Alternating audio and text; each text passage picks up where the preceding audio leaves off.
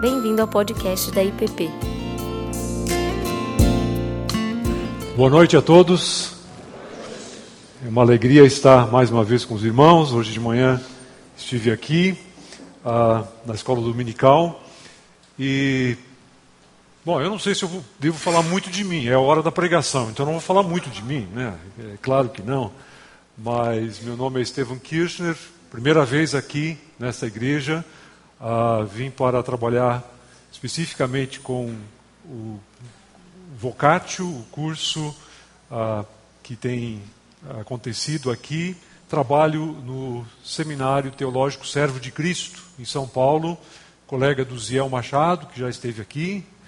Então, basicamente é isso. Ah, talvez interesse para alguns, eu não sou corintiano, então moro em São Paulo, mas não sou corintiano, sou gaúcho, torcedor, infelizmente, no momento do Internacional de Porto Alegre, que o Grêmio foi campeão hoje. Mas essas são coisas irrelevantes e que não afetam a vida da gente. Amém. Ah, hoje à noite, como vocês estão vendo aí, eu gostaria de darmos continuidade àquilo que. Ah, opa, peraí. Aquilo que na semana passada foi celebrado, certamente aqui nesta igreja, em todas as igrejas, a, a ressurreição de Cristo. E eu gostaria de que nós continuássemos a meditar nisso, por uma razão muito simples. Eu creio que, infelizmente, a ressurreição de Cristo tem sido lembrada somente em datas muito especificamente voltadas ou que têm a ver com o evento em si. E para muito cristão, talvez não tão biblicamente informado quanto deveria, eu diria que essa é uma realidade bastante uh, forte no nosso contexto brasileiro. A ressurreição de Cristo é apenas uma prova de que existe vida após a morte. E é muito mais do que isso, por favor. A ressurreição de Cristo é a modificação da realidade da vida a partir da obra de redenção de Deus, na pessoa do seu Filho que se revelou como ser humano em carne e osso, e a partir disso trouxe uma transformação que afeta a existência humana e afeta todo o cosmos. A ressurreição de Cristo é a ressurreição do último dia no meio da história. Já pararam para pensar nisso? A ressurreição de Cristo é a ressurreição escatológica do fim dos tempos, no meio da história. Isso é a coisa mais revolucionária que pode acontecer. Então nós temos que falar sobre a ressurreição. Infelizmente, e aí perdoem o trocadilho, a ressurreição é o assunto sepultado. E só volta, não sei como é nessa igreja, mas só volta à tona em ocasiões como a Páscoa. Por isso eu gostaria de que nós pudéssemos continuar meditando sobre esse assunto e vou me referir a ele a partir de um texto muito conhecido, de uma história bastante familiar, eu imagino, que é de Jesus no caminho de Emaús, com os discípulos de Emaús.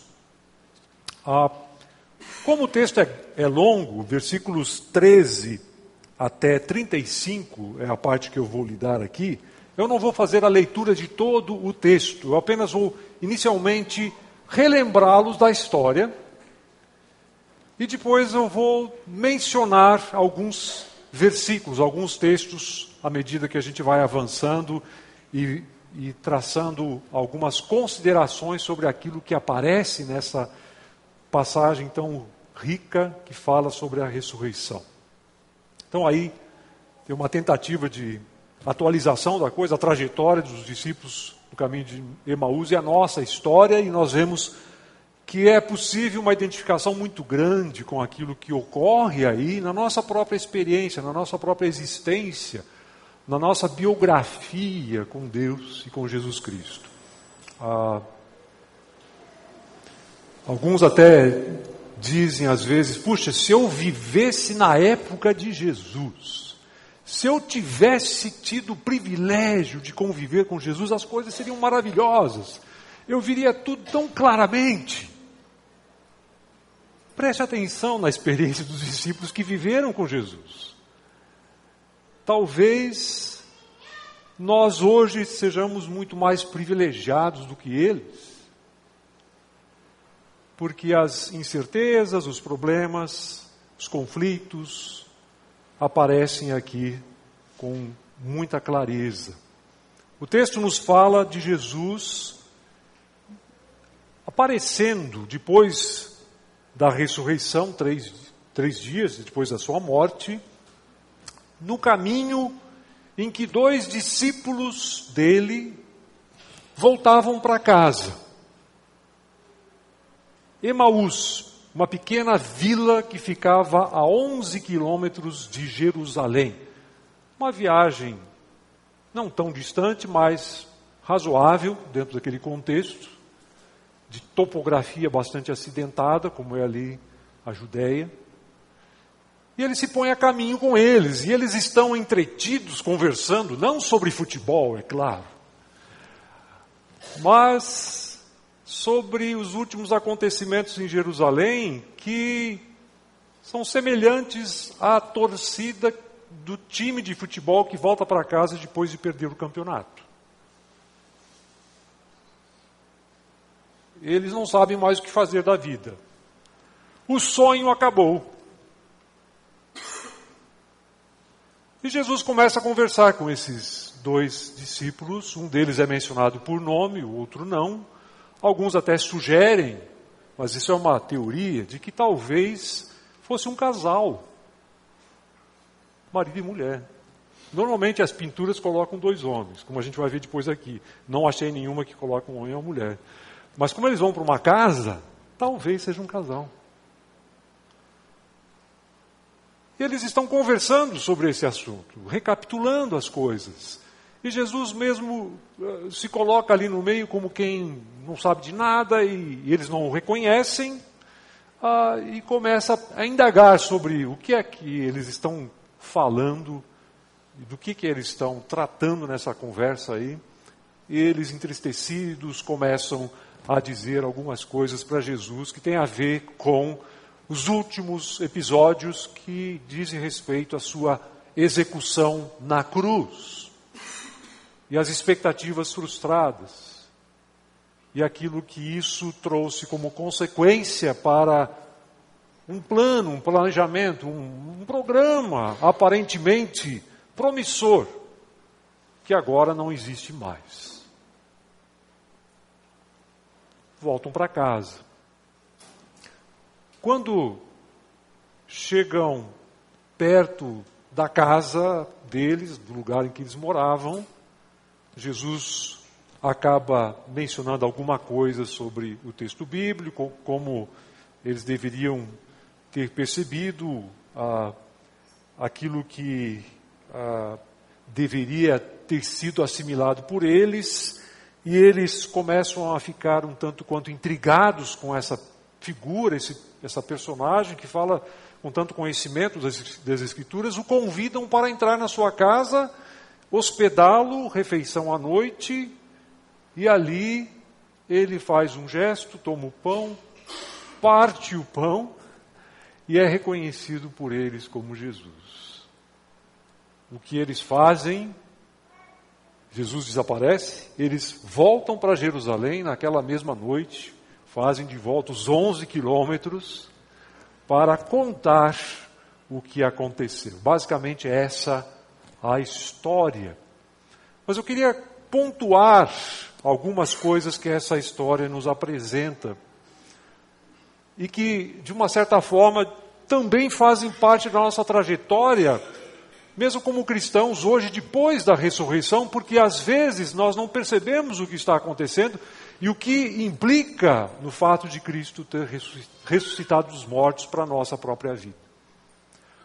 No primeiro momento, na trajetória deles, vem um choque de realidade que é caracterizado pela desilusão. Quando eles explicam para Jesus do que eles estão falando, eles vão deixar muito claro, e aqui eu quero ler dois versículos, 19 e 20 do capítulo 24, vão deixar muito claro a sua frustração, a sua desilusão com um programa frustrado. Diz aqui, que coisas, Jesus pergunta para eles, estão falando? O que aconteceram em Jerusalém? As coisas que aconteceram com Jesus de Nazaré, responderam eles. Ele era um profeta de palavras e ações poderosas aos olhos de Deus e de todo o povo. Mas os principais sacerdotes e os outros líderes religiosos o entregaram para que fosse condenado à morte e o crucificaram. Ele era poderoso em palavras e em ações. A gente viu coisas extraordinárias acontecendo, sinais e maravilhas. Se você pensar no Evangelho de Lucas, uh, todo ele, daquilo que é narrado antes, você vai lembrar de algumas coisas extraordinárias. Multiplicação dos pães, projeto Fome Zero, que deu certo, pelo menos em parte. Uh, você vê a cura de cegos, exorcismo, expulsão de demônios, leprosos sendo purificados, Jesus andando sobre as águas ah, poderoso em palavras, os discursos de Jesus, os ensinamentos de Jesus, coisas que faziam os seus opositores calarem. Palavra de autoridade, a gente falou hoje de manhã aqui. Eu, porém, lhes digo. Ah, e agora?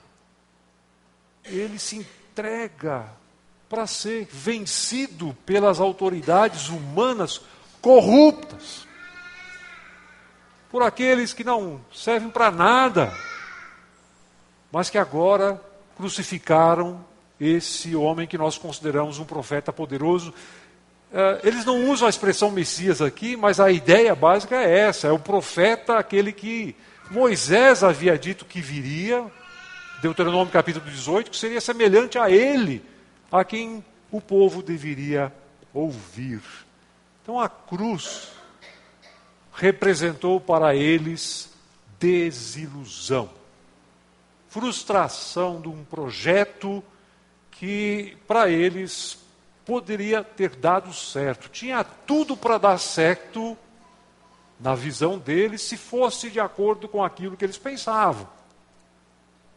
A cruz certamente não fazia parte disso. Então, no primeiro momento, desilusão. Mas tem mais. Desesperança. E eles dizem exatamente isso. No versículo 17, quando Jesus pergunta para eles sobre o que eles estão falando, eles param entristecidos. No versículo 21, na sequência do que nós já lemos agora, eles vão acrescentar: tínhamos esperança de que ele fosse aquele que resgataria Israel. Isso tudo aconteceu há três dias. Tínhamos esperança. Alguns costumam dizer aquela frase conhecida: a esperança é a última que morre. Não sei se vocês já ouviram algum jogador de futebol, às vezes, falando assim, tanto quanto empolgado e cansado, ofegante, ele diz: a esperança é a única que morre. Ah, e sabe que ele, teologicamente, ele tem razão. Porque não é a última que morre, é a única que morre. Quando a esperança vai, vai embora, acabou mesmo, já, já, já foi. Tudo o resto, todo o resto já foi. A fé não, não existe mais. Ah, e os discípulos perdem completamente a expectativa do agir de Deus, da redenção. Pensávamos que ele resgataria Israel, mas de acordo com um programa talvez um pouco diferente do que aquele pensado por Deus em Jesus Cristo. Mas em todo caso, conviveram com Jesus, ouviram Jesus, e agora desilusão, desesperança.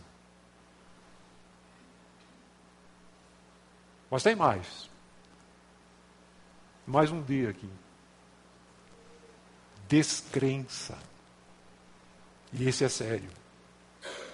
Crente descrente. Já ouviu isso? É uma contradição em termos, né? Mas, de uma certa forma, é isso que também o texto nos apresenta, ah, particularmente nos versículos 22 a 24, quando eles dizem para Jesus que alguma coisa aconteceu, mas que eles não deram atenção a isso. Não consideraram isso como algo sério. Versículo 22. Algumas mulheres de nosso grupo foram até o, o seu túmulo, hoje bem cedo, e voltaram contando uma história surpreendente. Isso é um eufemismo para dizer que mulheres, às vezes, exageram naquilo que falam. Opinião deles, é claro disseram que o corpo havia sumido e que viram anjos que lhes disseram que Jesus estava vivo. Alguns homens de nosso grupo correram até lá para ver. De fato, tudo estava como as mulheres disseram, mas não o viram. O túmulo vazio. Não acreditaram na palavra das mulheres. Se você olhar um pouquinho antes desse nosso texto aqui, o versículo 11, a 10 e 11, vai dizer que Maria Madalena, Joana, Maria mãe de Tiago e as outras mulheres que as acompanhavam relataram tudo aos apóstolos, voltaram do sepulcro, depois da visão dos anjos que disseram: Jesus está vivo. Contem aos outros que Jesus ressuscitou. Elas vão e fazem isso. Mas, versículo 11: Para eles, os apóstolos, os discípulos, porém a história pareceu absurda e não acreditaram nelas. Aqui tem um detalhe muito curioso, se vocês me permitem aqui, eu sou um professor. Ah, quando eu estava chegando agora na sexta-feira à tarde, no avião, estava mais ou menos vestido assim, e levantei na hora que o avião pousou, tal, para sair. Tinha uma menininha na frente, falando inglês. Ela olhou para mim e falou para a mãe dela: Esse sujeito aí parece um professor, um professor. Aí ela olhou para mim, devia ter uns três anos, e disse: Are you a professor? O senhor é um professor? Falando com sotaque britânico. Eu disse, yes, indeed, eu sou. Né?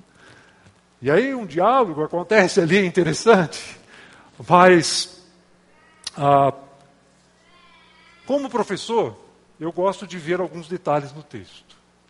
E aqui no texto que diz que essa história pareceu absurda, o, o grego aqui é uma palavra que existe em português é a palavra lero. Lero, lero das mulheres. Já ouviu? Lero, lero? Lero. Não sei se vem do grego, mas soa exatamente a mesma coisa. Não posso perder a oportunidade aqui. Né? A descrença. Um detalhe muito importante aqui: as mulheres não eram consideradas testemunhas juridicamente válidas. Dentro do contexto semítico hebraico, lá em Judá, na Judéia.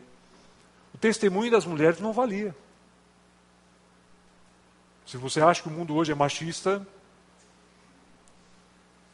ah, então a, a, a ironia da coisa é que a ressurreição, e Deus gosta de colocar as coisas de cabeça para baixo, as primeiras testemunhas da ressurreição são mulheres. E é o desafio para a fé.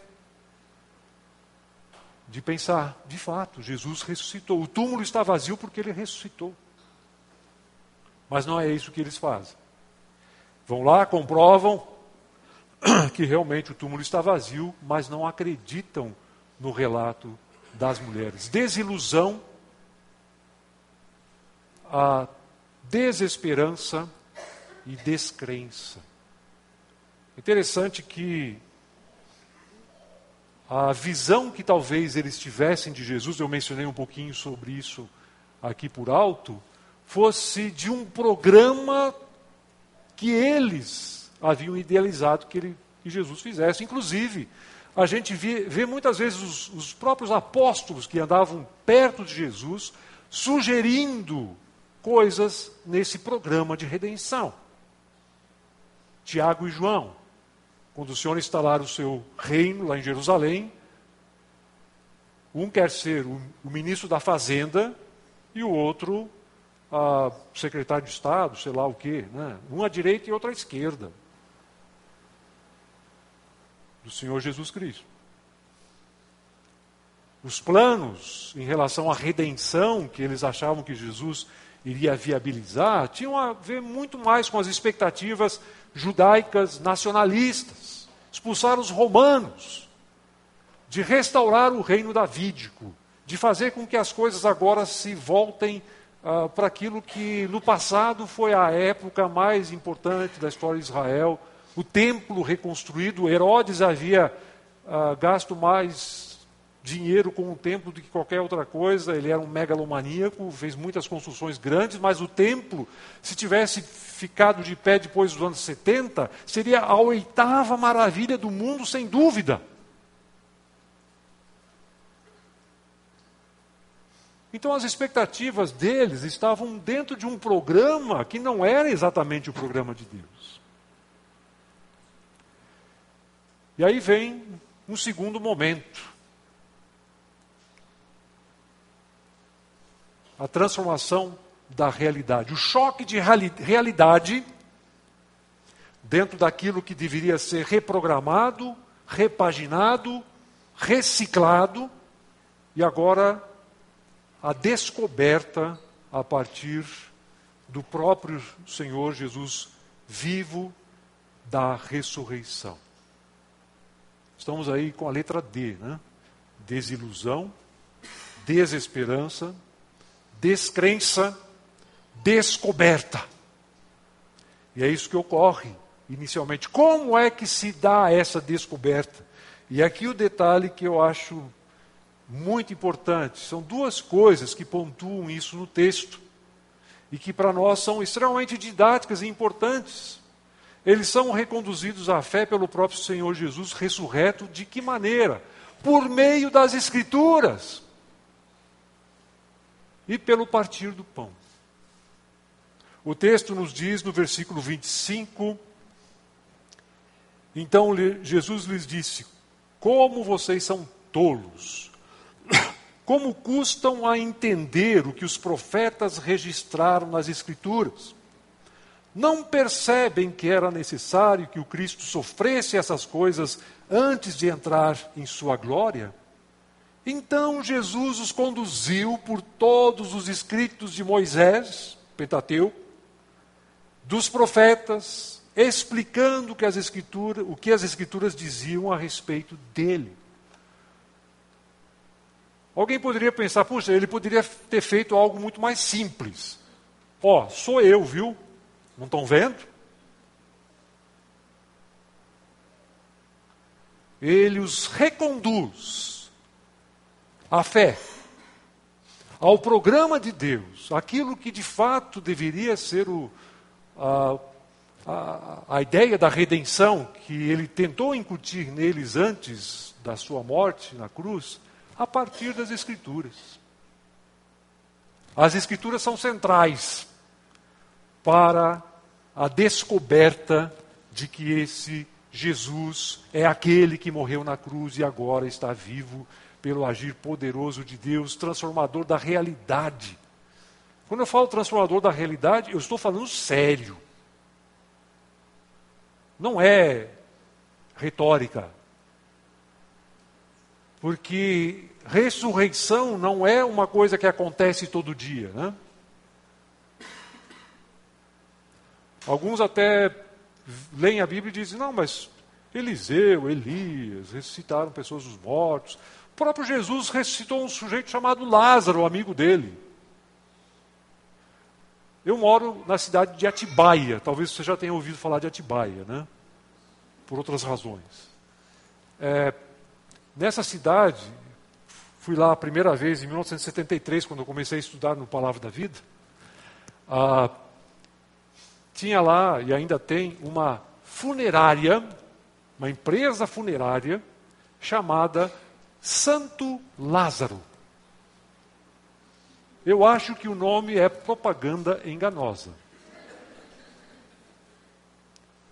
Porque é evidente, né? Se alguém conhece a Bíblia, Santo Lázaro, ah, Lázaro ressuscitou dos mortos, oh, de repente, né, alguma coisa acontece aqui. Não aconteceu nada.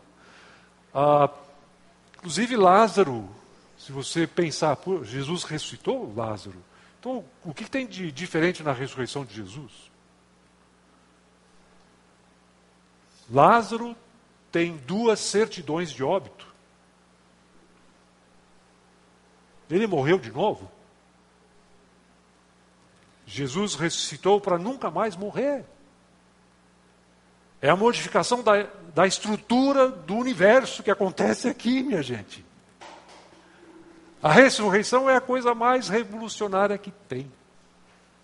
E Jesus parte das Escrituras. Quando ele fala Escrituras aqui, ele está pensando no Antigo Testamento, na Bíblia hebraica, na Bíblia dos judeus, nos textos de Moisés, nos Salmos, nos profetas e aquilo que eles dizem sobre o Messias. Um dos textos mais importantes e que Jesus toma para si muitas vezes é Isaías 53, que fala de um que é identificado como servo do Senhor, que morre pelos pecados do povo, que carrega sobre si as doenças e os pecados do povo, que é maltratado mesmo sendo justo e inocente, que vai para o matadouro como ovelha muda e justifica com a sua morte a muitos. Jesus muitas vezes menciona esse texto para os discípulos, inclusive na última ceia. Fato curioso: os judeus até hoje, na sua divisão da leitura, que existe uma divisão de leitura do Antigo Testamento, toda ela, todo o texto, capítulo por capítulo, Isaías 53 não é lido. param na metade dos 52, porque a metade dos 52 começa a falar do assunto dos 53, e pulam para os 54. Pode pesquisar, pode pesquisar no Google, na internet, onde que você quiser. O nome disso é Parshot, as leituras indicadas para a sinagoga, cada sábado e tudo mais. Isaías 53 não é lido. Não é lido desde Jesus Cristo desde o cristianismo, desde o começo do cristianismo, por causa da relevância desse texto para apontar para a obra daquele que é identificado como o Messias, como Cristo, de acordo com o programa de Deus, alguém que assume o pecado do povo, morre por esse pecado para dar a eles aquilo que eles não conseguiriam por si mesmos, que é o perdão dos pecados, coisa que foi ressaltada aqui hoje à noite de uma maneira muito boa e que a palavra de Deus nos ensina desde o Antigo até o Novo Testamento.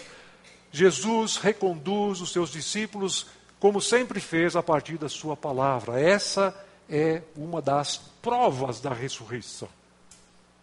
Tanto é que mais tarde, quando Jesus some da presença desses discípulos, o versículo 32 nos diz: disseram um ao outro Não ardia o nosso coração quando ele falava conosco no caminho e nos explicava as Escrituras.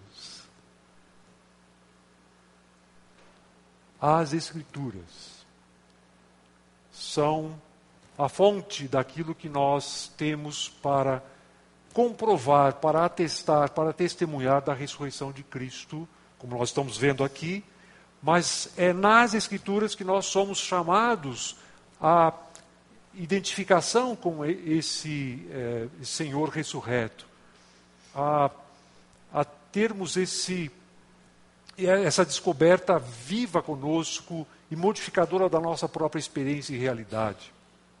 Mas, além disso, o texto também nos a, apresenta um, um outro detalhe importante. Nos versículos 30 e 31, o gesto de Jesus à mesa. Quando estavam à mesa, ele tomou o pão e o abençoou, depois o partiu e lhes deu. Então os olhos deles foram abertos e reconheceram, o reconheceram. Nesse momento ele desapareceu. Partir do pão. Jesus abençoa o pão e o parte e o dá aos discípulos. O que isso lembra? É claro, o gesto da ceia. Mas não só da ceia. Na multiplicação dos pães também Jesus faz isso. Esse é um gesto característico dele. Mas é claro, obviamente nós pensamos aqui na ceia, e certamente é essa a intenção do autor de nos colocar a partir do que ele diz sob essa perspectiva de que a ceia do Senhor é indicação da presença dele conosco. Nós não precisamos aceitar a ideia sacramentalista para entender isso nós temos que crer que este Senhor ressurreto, por meio do seu Espírito, está conosco. E a ceia é a identificação nossa com essa realidade. Então, nada mais simbolicamente uh, assim intenso e evocativo do que este gesto de Jesus. Agora eles percebem, esse que está conosco aqui não é um desconhecido. Esse é o próprio Jesus que é, aparece vivo diante de nós, como nós deveríamos ter entendido e não entendemos até agora. E o fato marcante do final do texto, ah, e da parte que nós vamos ah, mencionar aqui ainda, é que eles saem de lá de onde estão para declarar aos outros essa verdade, essa realidade de que Jesus está vivo. O versículo ah, 33 nos diz que na mesma hora levantaram levantaram-se e voltaram para Jerusalém. Ali encontraram os onze discípulos e os outros que estavam reunidos com eles. Versículo 35. Os dois contaram como Jesus tinha aparecido enquanto andavam pelo caminho e como o haviam reconhecido quando ele partiu o pão. Quem experimenta a realidade do Jesus ressurreto não pode ficar calado. Não interessa se nós vivemos num mundo moderno ou pós-moderno, em que falar de ressurreição parece ser uma coisa do outro mundo. É uma coisa do outro mundo. É. Porque é de Deus. É da realidade de Deus, mas é a realidade que afeta a nossa realidade. Porque é o corpo de Jesus que está vivo agora diante dos discípulos. E ele vai aparecer a esses discípulos em Jerusalém também. E, como eu falei, você não consegue ficar calado, você não consegue ficar quieto sobre isso. Ah, eu sou um sujeito que, quando alguém me pergunta sobre a fé, e por aí, eu falo na lata. Eu não tenho nenhum constrangimento. Ah, não, não coloco eufemismos, ah, expressões, ah, poderia inclusive, para enfeitar a coisa, simplesmente falo essa realidade. Ah, porque isso é uma realidade muito viva para mim. E, e, eu creio que deveria ser para cada cristão que entende a realidade do Evangelho. Ah, agora tudo faz sentido. Agora tudo se encaixou. Por isso os discípulos de Emaús e os discípulos em Jerusalém agora partem para realizar aquilo que foi o propósito de Deus ah, em Cristo, destinado a eles, de evangelizar o mundo, de testemunhar de Cristo a todas as ações, até os confins da terra e assim por diante. Ah, já estamos chegando aqui no final.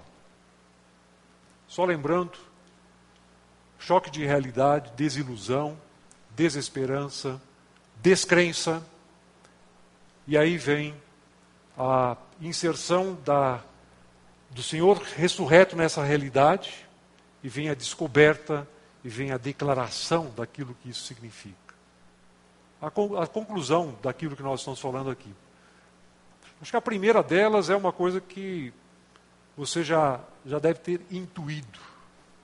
A existência da igreja é a maior prova da ressurreição. Se alguém perguntar para você, mas como é que você pode provar que Cristo está vivo? Que ele ressuscitou dos mortos? Igreja. Depois de dois mil anos, aquilo que tinha tudo para dar errado, está vivo, ativo, dinâmico dentro desse mundo. O Evangelho de Jesus Cristo, o seu povo, o templo de Deus, que somos nós, pedras vivas edificados sobre aquele que é a pedra angular, que é Cristo. Nós somos a prova de que a ressurreição é verdadeira, que Deus realizou aquilo que nunca poderia ter acontecido de outra maneira.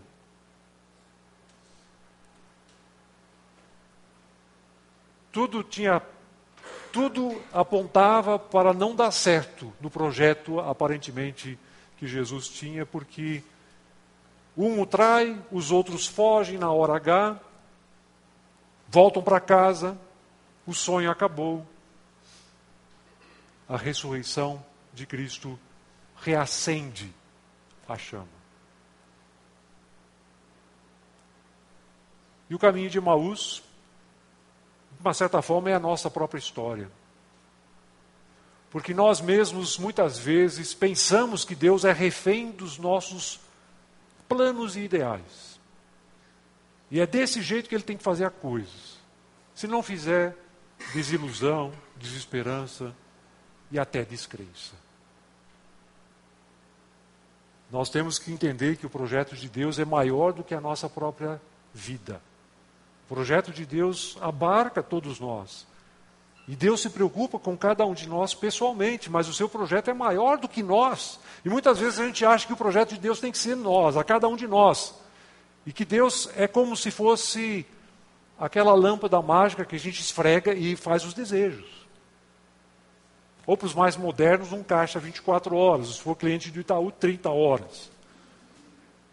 É só colocar a senha. Jesus Cristo é Senhor e a coisa acontece. A ressurreição é para estimular-nos a perceber que o projeto de Deus de redenção inclui a nós, mas inclui o mundo inteiro. Inclui as pessoas, inclui o resgate da própria criação, a reconciliação de céu e terra, novos céus e nova terra, nos quais habita a justiça. A história do nosso mundo pós-moderno, de ceticismo, de agnosticismo, de resistência à mensagem cristã, embora haja abertura para tantas outras coisas exóticas por aí, talvez seja um desafio constante para nós também, mas que pode ser vencido a partir dessa perspectiva da ressurreição, porque nós cremos que a presença do Jesus ressurreto vai conosco. Eis que estou com vocês todos os dias até a consumação do tempo, diz Jesus para os seus discípulos lá na grande comissão. Que Deus nos abençoe, nos dê a, cada vez mais a perspectiva certa das coisas. Eu acho que nós não podemos nos afastar nunca daquilo que é o núcleo da nossa fé, a morte e a ressurreição de Cristo. Muitas vezes a gente fica celebrando demais a morte. E deve celebrar a morte de Cristo, a redenção. Mas quando nós celebramos a, a ressurreição de Cristo, também celebramos a morte. E às vezes a, a ressurreição fica encostada para a Páscoa.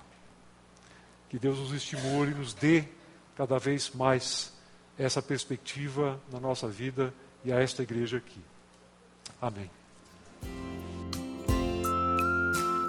Você acabou de ouvir o podcast da IPP. Para saber mais, acesse nossa página em www.ippdf.com.br.